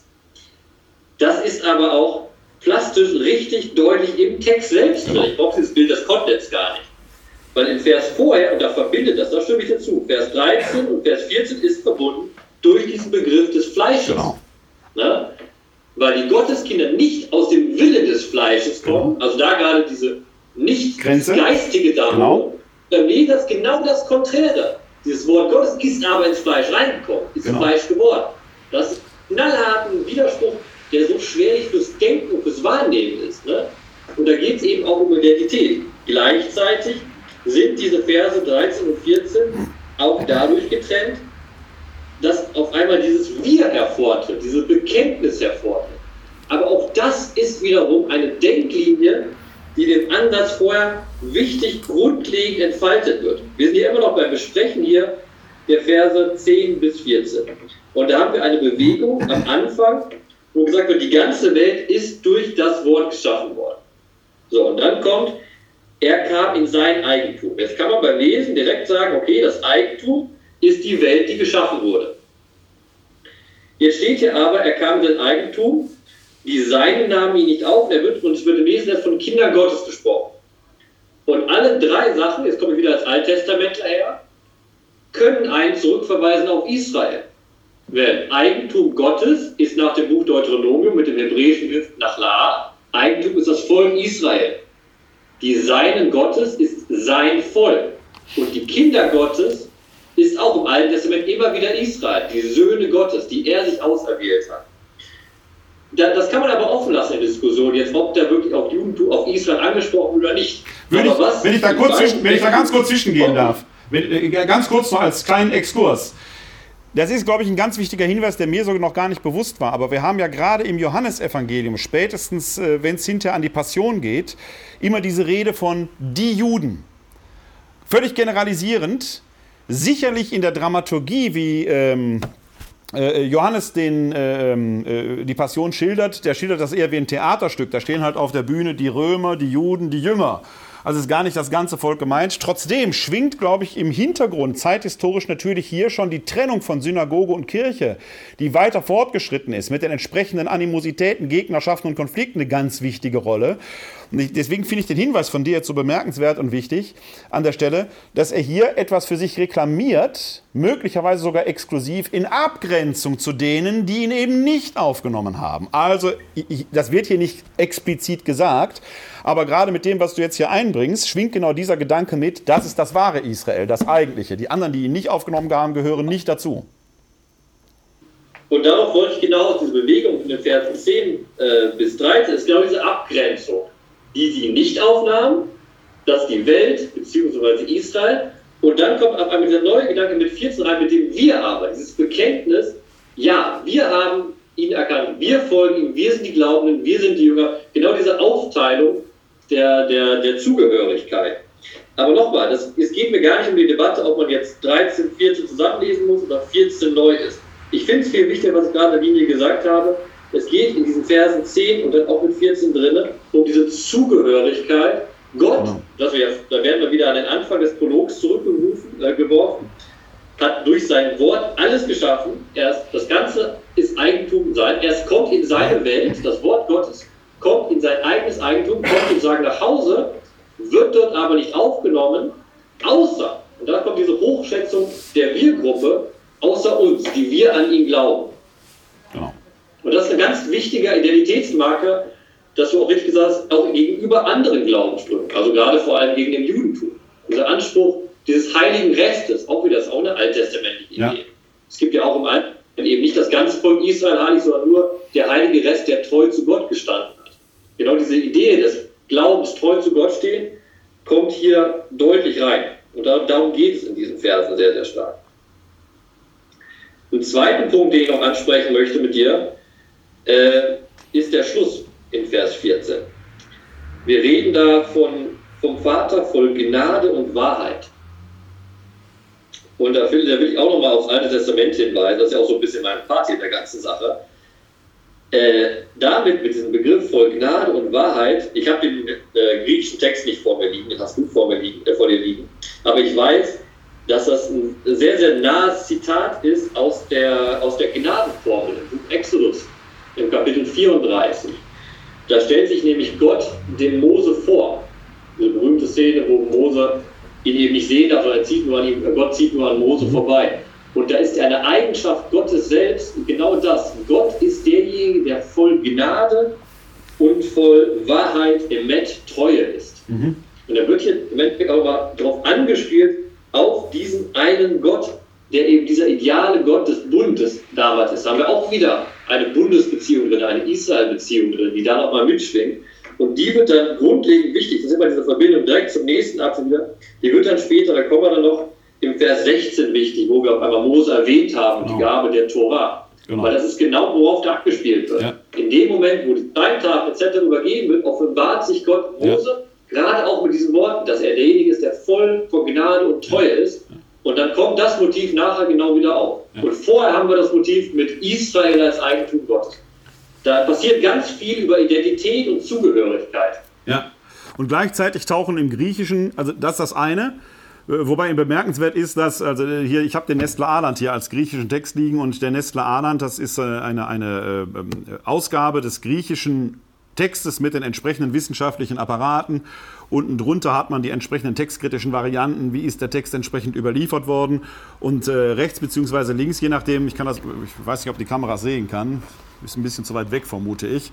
Hier kann man so Querverweisstellen sehen, wo die Herausgeber Nestle und Arland ähm, sagen wir mal, Parallelen, Zitate oder ähnliches entdeckt haben. Bemerkenswert ist, dass hier an dieser Stelle kein Zitat auf die von dir äh, angesprochene Exodus-Stelle war es, glaube ich, äh, entsprechend vorliegt. Was ja, nicht heißt, was ja nicht heißt, dass sie nicht da ist. Äh, Nestle und Arland haben sie bestenfalls nicht entdeckt. Ne? Das muss man an dieser Stelle nur sagen. Also ist ja, ist ja äh, letzten Endes auch eigentlich ein, ein, ein Vorschlag zur Diskussion dieser, äh, dieser Apparate, die da entsprechend äh, herum sind.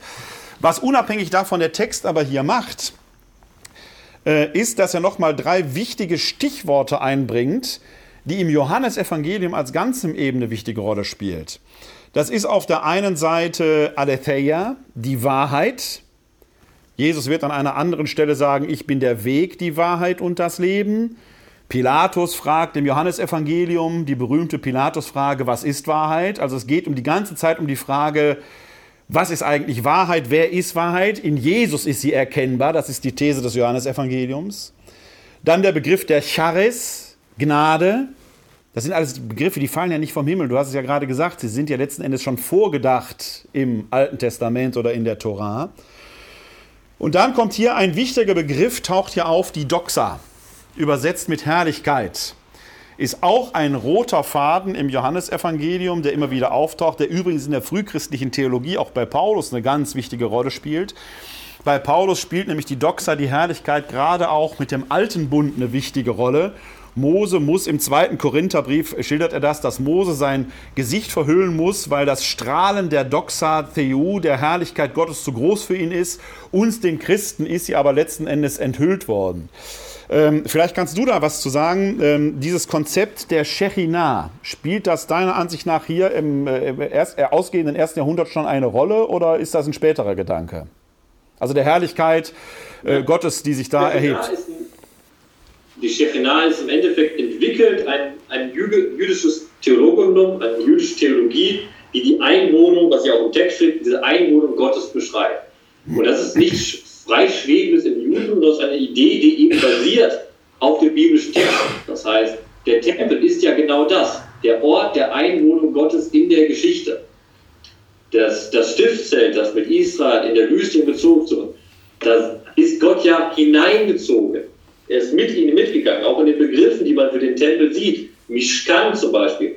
Da, ich weiß nicht, das hört man vielleicht sogar mit. Mishkan ist ein Begriff für den Tempel im Hebräischen. Und jetzt kann man es vergleichen mit der Shechina. Mhm. Mishkan, Shechina, ja. das ist dieselbe Wortwurzel. Das ist genau dieses Einwohnen. Gott wohnt an einem Ort in der Geschichte ein. Und das ist genau die Idee, die aus dem Alten Testament im Tempel bezogen ist und hier eben auf das Wort bezogen genau. wird. Ja. So wie Gott im Tempel ja. sieht, so ist das Wort in die Welt eingezogen.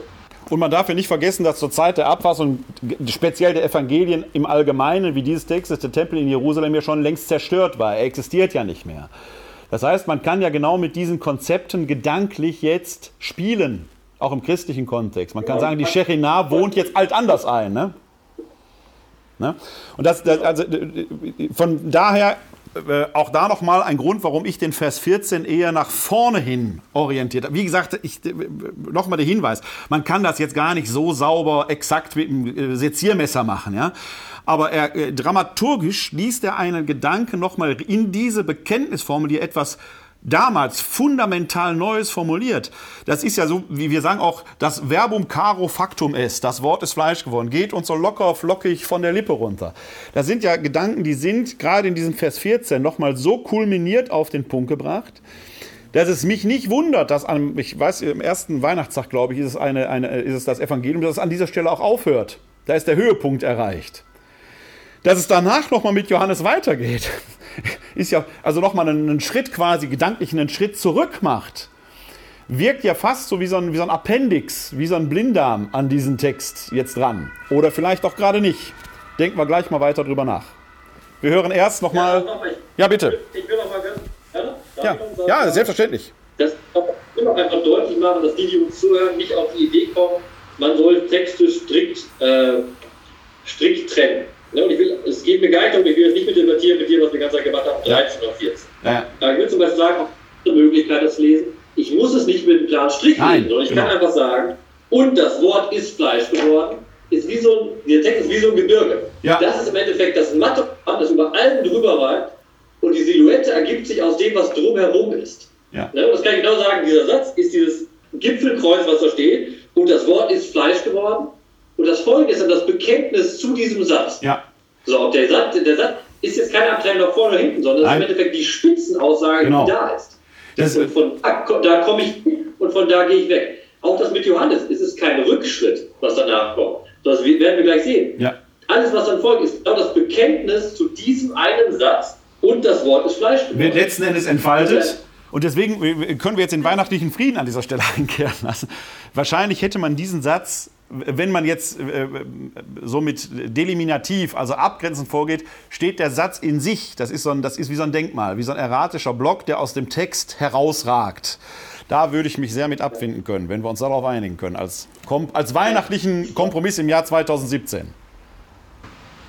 Ich habe noch eine Frage an dich. Ich habe hab vor mir leider keinen griechischen Text gelesen. Das, ja. das war mein Fehler heute.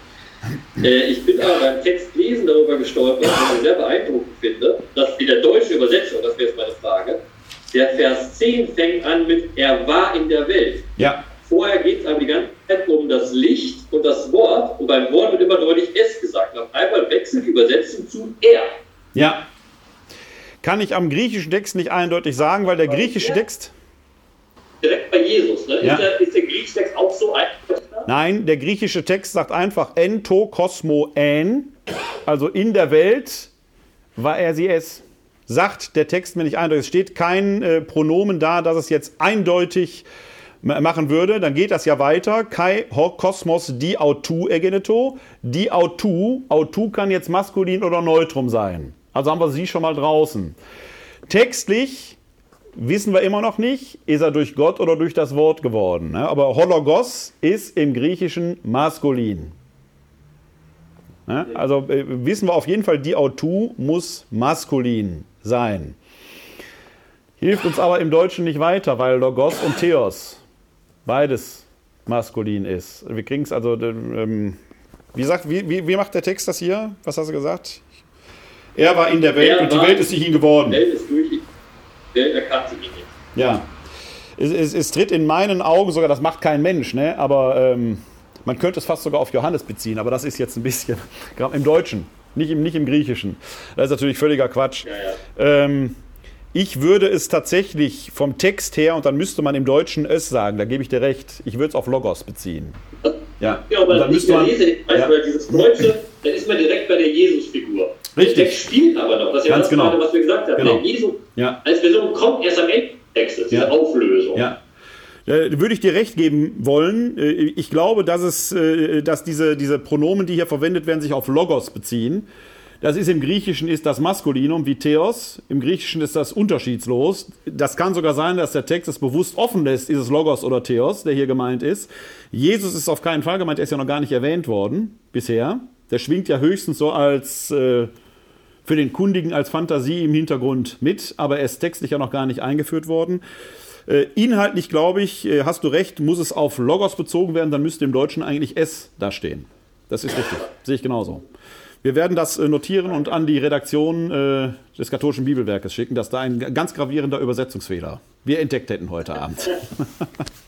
Nein, Spaß beiseite. Aber würde ich dir recht geben. Ich glaube, dass hier das Wort als Referenzpunkt gemeint ist. Das stimmt, ja. Sehr gerne. Musik, zwei, drei.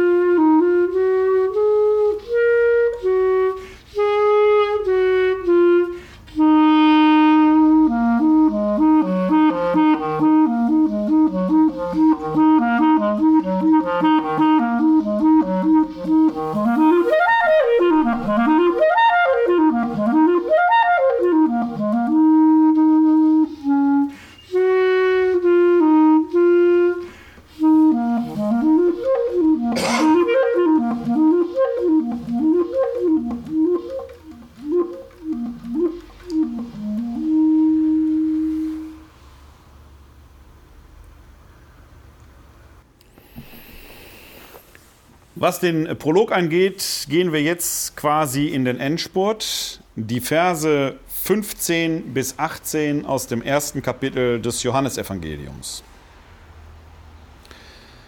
Johannes legt Zeugnis für ihn ab und ruft, dieser war es, über den ich gesagt habe, er, der nach mir kommt, ist mir voraus, weil er vor mir war. Aus seiner Fülle haben wir alle empfangen Gnade über Gnade. Denn das Gesetz wurde durch Mose gegeben, die Gnade und die Wahrheit kamen durch Jesus Christus.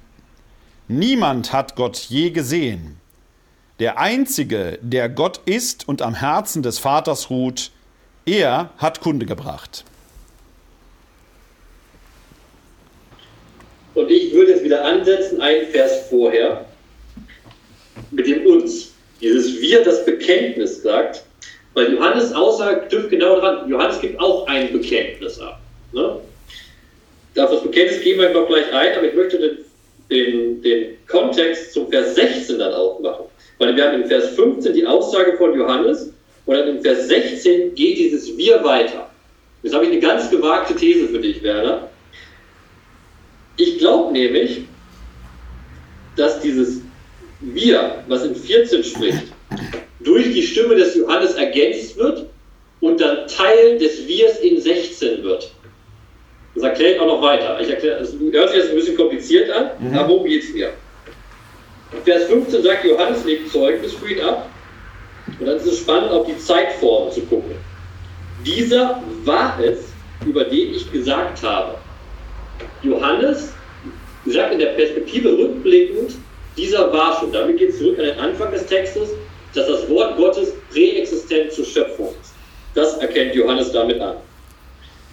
Und dann sagt er, er, der nach mir kommt, ist mir voraus, weil er vor mir war.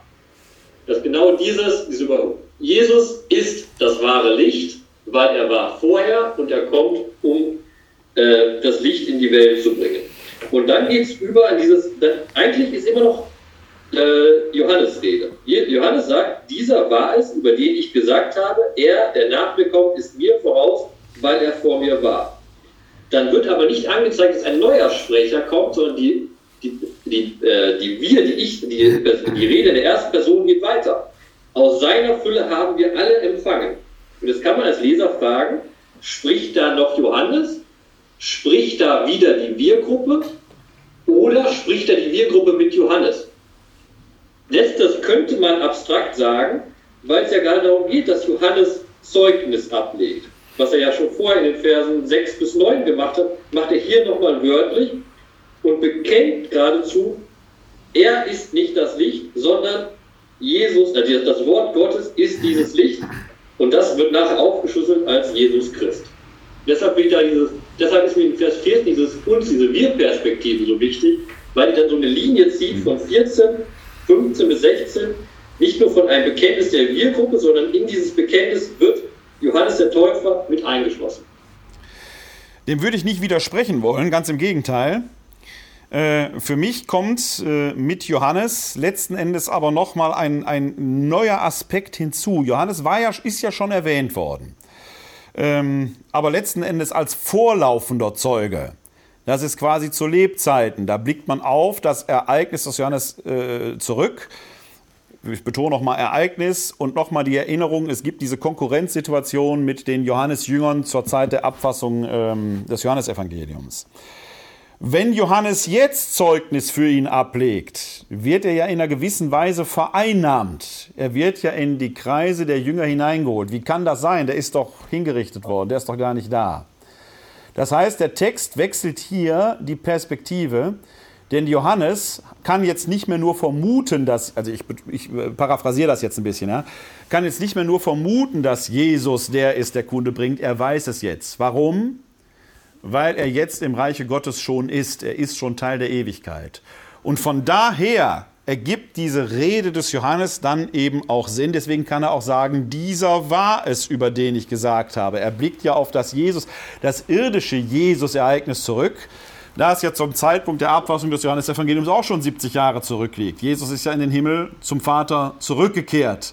Das heißt, hier haben wir einen, einen Rückblick auf dieses irdische Jesus-Ereignis, in der Diktion des Johannesevangeliums die drei Jahre des öffentlichen Wirkens Jesu. Da unterscheiden sich äh, ähm, Johannes und die Synoptiker ja, was die äh, Chronologie der Ereignisse angeht. Lassen wir mal die historische Frage draußen, wer ist da näher dran?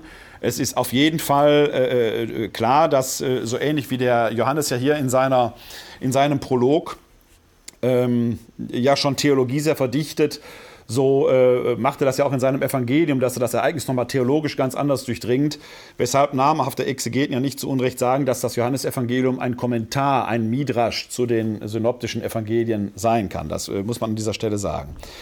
Das heißt, und in dem Punkt äh, muss ich natürlich meine etwas flapsige Einlassung von vorhin ähm, revidieren. Natürlich ist das kein Rollback, sondern es ist, eine, es ist schon eine Weiterführung, aber Johannes bekommt eine neue Rolle. Nicht, voll, nicht vollständig, nicht vollständig. Ja? Er ist weiterhin der Zeuge, aber die Perspektive, aus der er jetzt spricht, ist die Ewigkeitsperspektive. Vorhin war es die Perspektive am Jordan, quasi, wie er äh, taufender ist. Und in einer gewissen Weise äh, reklamieren die ähm, frühen Christen damit Johannes für sich. Die nehmen den quasi den Johannesjüngern weg. Der sagt, der gehört doch jetzt eigentlich zu uns. Wird also doch mal eine Konfliktlinie quasi aufgezogen.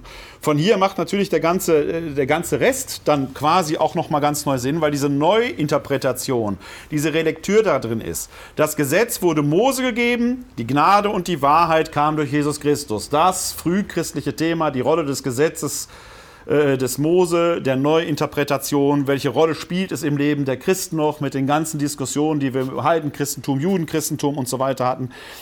Und jetzt kommt, niemand hat Gott je gesehen, der Einzige, der Gott ist. Und hier wird das erste Mal letzten Endes gesagt, von wem reden wir hier eigentlich? Der Einzige, der Gott ist. Er hat Kunde gebracht, weil er am Herzen des Vaters geruht hat.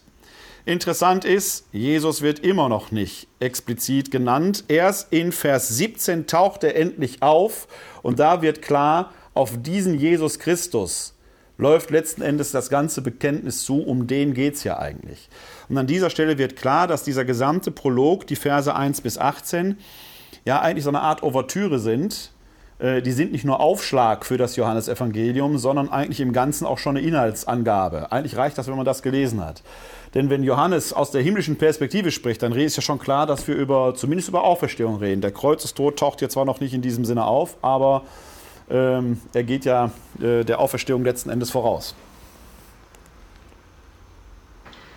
Zwei wichtige Punkte sind noch, die ich erwähnen möchte. Einerseits eben diese Aufnahme des Begriffs der Gnade wieder, den hatten wir in Vers 14, eben voll Gnade und Wahrheit.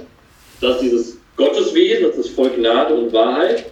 Und dann im Bekenntnis folgt genau, dass wir alle empfangen haben Gnade über Gnade. Also die Beschreibung des Göttlichen und die Erfahrung des Göttlichen wird da ineinander gebracht, was eben zum Bekenntnis gehört. Ja. Und dann Gnadebegriff ist natürlich der Vers 17 unglaublich schwierig für, aus christlicher Perspektive zu lesen. Weil man kann ihn in zwei Arten lesen. Ich kann lesen, denn das Gesetz wurde durch Mose gegeben.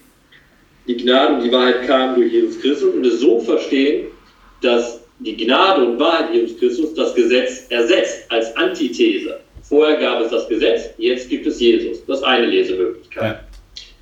Das setzt aber voraus, dass Gnade und Gesetz zwei Widersprüche sind. Und das ist eine christliche Leseweise, aber keine alttestamentliche Leseweise. Was ich jetzt vorhin zum Beispiel deutlich gemacht habe mit, dem, mit der Anspielung auf voll Gnade und Wahrheit. Gerade Gott erweist sich gerade als der Gnadenvolle und als der Treue, indem er die Gesetze seinem Bundesvolk gibt. Die Gesetze im Alten Testament sind ja immer verbunden mit dem Bund Gottes. Ja. Sie sind immer Gnadegabe. Ja. Sie sind nicht zu trennen von, von der Gnade, sondern in dem Gesetz ist gerade Gnade erfahrbar. Und deshalb muss ich diesen Vers aus alttestamentlicher Perspektive nicht als Antithese lesen in Vers 17, sondern als Zeitabschnitte. Das Gesetz wurde gegeben als Gnadenphase und die Gnade hat sich im Rahmen des Gesetzes, nicht gegen das Gesetz, erfüllt in Jesus Christus. Und das würde ich als äh, christlicher Neutestamentler so und genau so unterschreiben wollen. Ich glaube, dass wir äh, in unserer westlichen Denkweise sehr dazu neigen, ein Entweder-Oder, also in solchen Antithesen zu denken. Ich glaube, dass das ein Problem ist. Wir müssen nicht in Entweder-Oder denken, sondern wir müssen lernen, in diesen Paradoxien oder im Sowohl als auch Modus äh, denken zu können. Ich mache das mal ein paar Beispiele deutlich, wo wir genau dieses äh, Verhältnis bundestheologisch haben, Gesetz früher, also vermeintlich, vom, diese vermeintliche Antithese Gesetz früher und heute heil, so nach dem Motto. Das finden wir bei Paulus zum Beispiel im zweiten Korintherbrief. Und da wird er im dritten Kapitel, glaube ich, genau in diese Richtung immer ähm, interpretiert. Das Alte ist vergangen, siehe, Neues ist geworden. Sagt er auch an einer Stelle so. Alte ist vergangen, Neues ist geworden. Wenn man sich den Text aber anschaut, dann sagt Paulus nicht, das Alte ist schlecht, das Neue ist gut, sondern er sagt eigentlich, das Alte ist gut, das Neue ist noch besser. Also er schätzt das Alte, das Vergangene, das Alte Testament, das Gesetz hat seine nichts. Jesus sagt selber, kein Jota wird vergehen. Das bleibt, das bleibt. Aber es kommt etwas Neues hinzu und aus der Perspektive muss man das machen, muss man das lesen.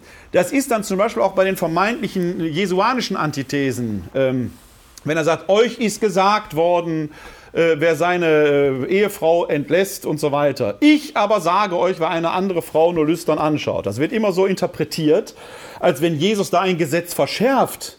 Ja, was ein Wahnsinn der beschreibt eigentlich nur einen ganz normalen Vorgang, den jeder Mann oder jede Frau, die vielleicht auch einen schönen Mann angeguckt hat, den jeder ja schon mal erlebt hat. Da läuft ein schöner Mensch über die Straße und man guckt unwillkürlich hin.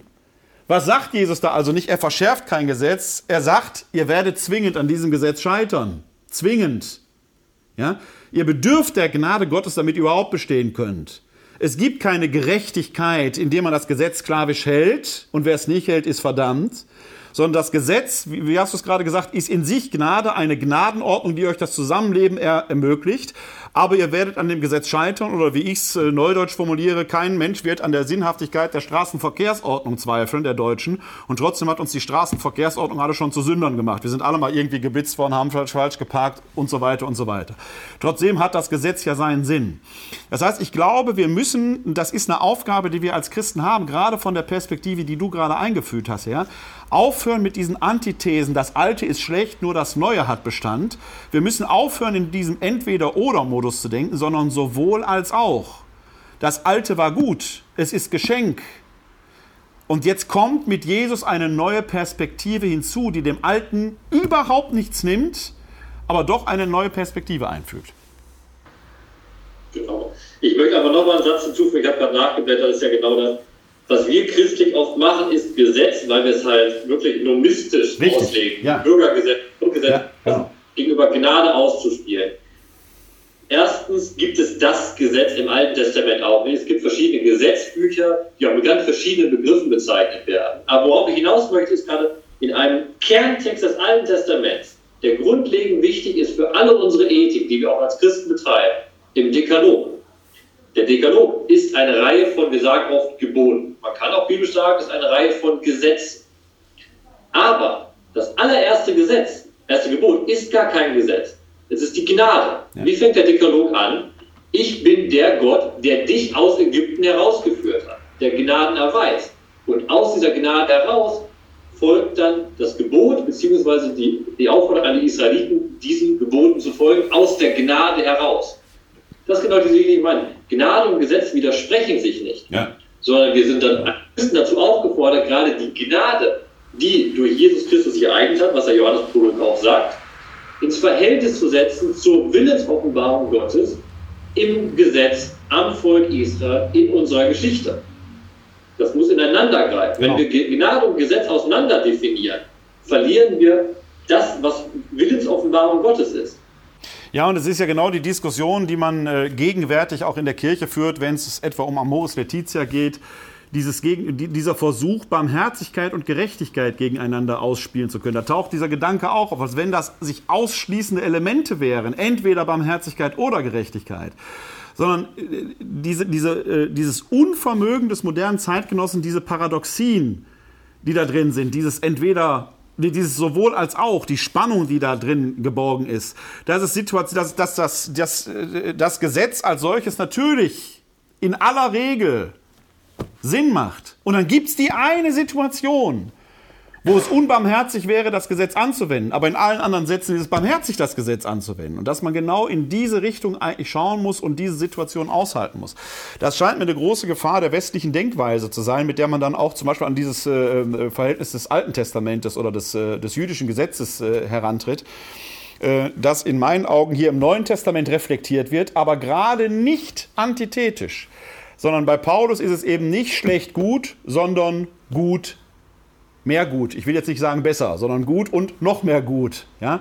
Äh, oder bei Jesus, der eigentlich die Absurdität äh, eher aufmerksam macht. Wenn ihr euch sklavisch an das Gesetz haltet, werdet ihr alle zu Sündern werden. Deswegen sage ich euch, es gibt die Lebenssituation, ihr könnt gar nicht anders. Ihr macht das so. Und jeder, der für sich in Anspruch nimmt, er würde das nicht machen, deutet, äh, entpuppt sich da letzten Endes als Heuchler. Und das könnte man in den christlichen Kontext reingucken, wo die Heuchler bei uns heute alle möglicherweise sitzen, die heilig tun und dann doch gar nicht so heilig sind. Eigentlich könnte man das zusammenfassen an der Stelle, bleiben Sie Mensch. Ist jetzt ein bisschen weihnachtlich gesprochen, wo wir über die Menschwerdung Gottes reden. Ne? Damit wir die ganze Sache mal aus den hehren akademischen Höhen wieder auf was Verständliches zurückführen können.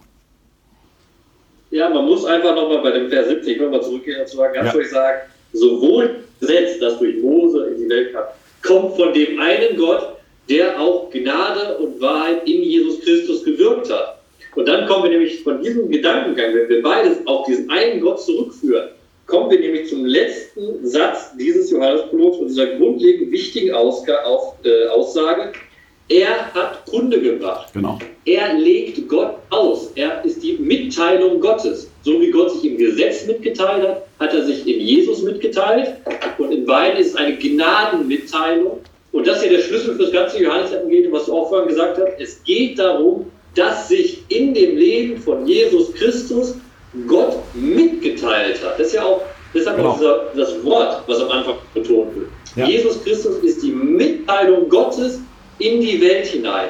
Was auch die Psalmen wunderbar sagen. Der Psalm 50 sagt das, glaube ich. Äh, unser Gott kommt und schweigt nicht. Gott ist der, der die Beziehung aufnimmt in diesem Bund und der sich mitteilt, und das sagt der Johannesprolog eben nicht irgendwie, sondern durch das Leben genau. Jesu Christi.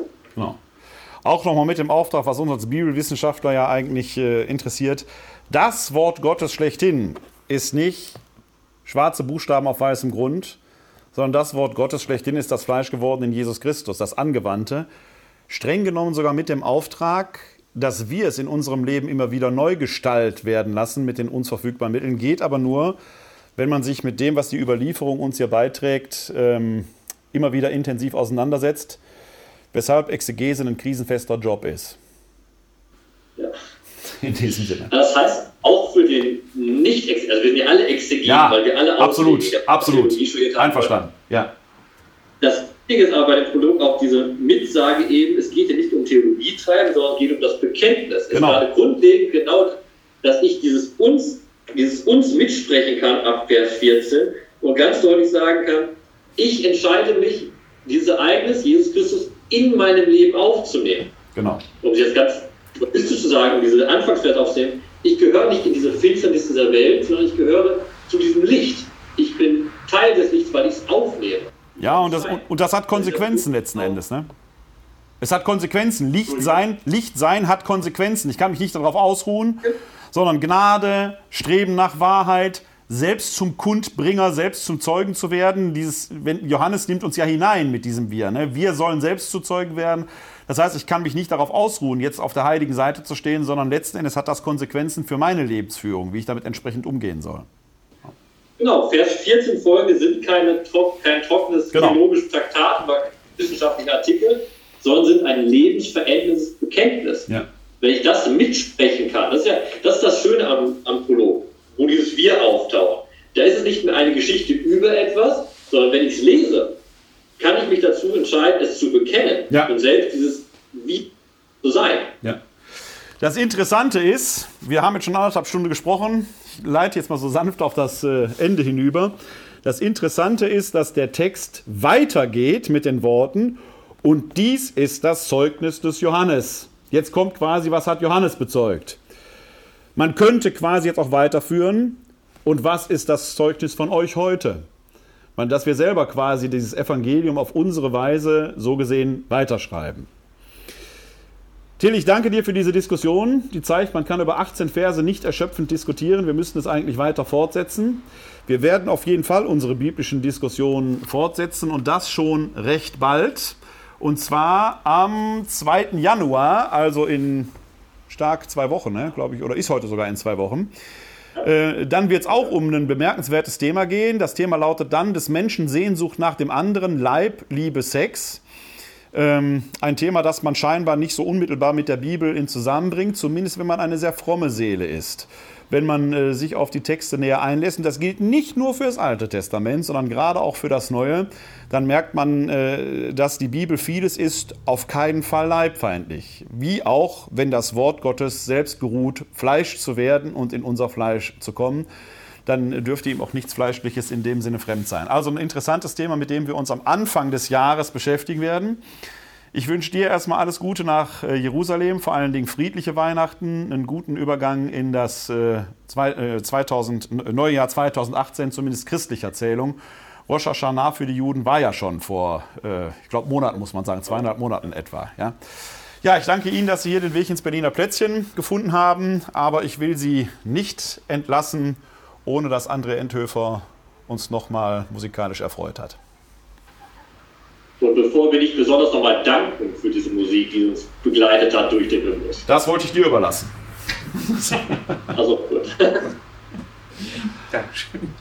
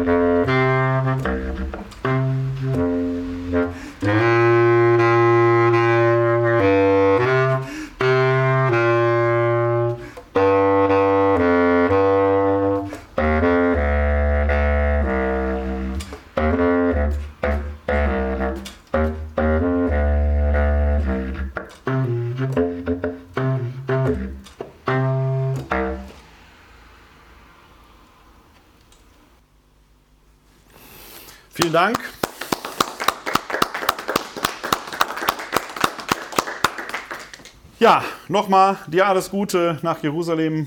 Ihnen auch alles Gute hier in der dunklen Wuppertaler Nacht. Aber selbst hier in Oberbarm leuchten die Lichter und weisen Ihnen den Weg hoffentlich friedlich nach Hause. Kommen Sie gut nach Hause, gut ins neue Jahr. Wenn Sie möchten, sehen wir uns am 2. Januar wieder hier.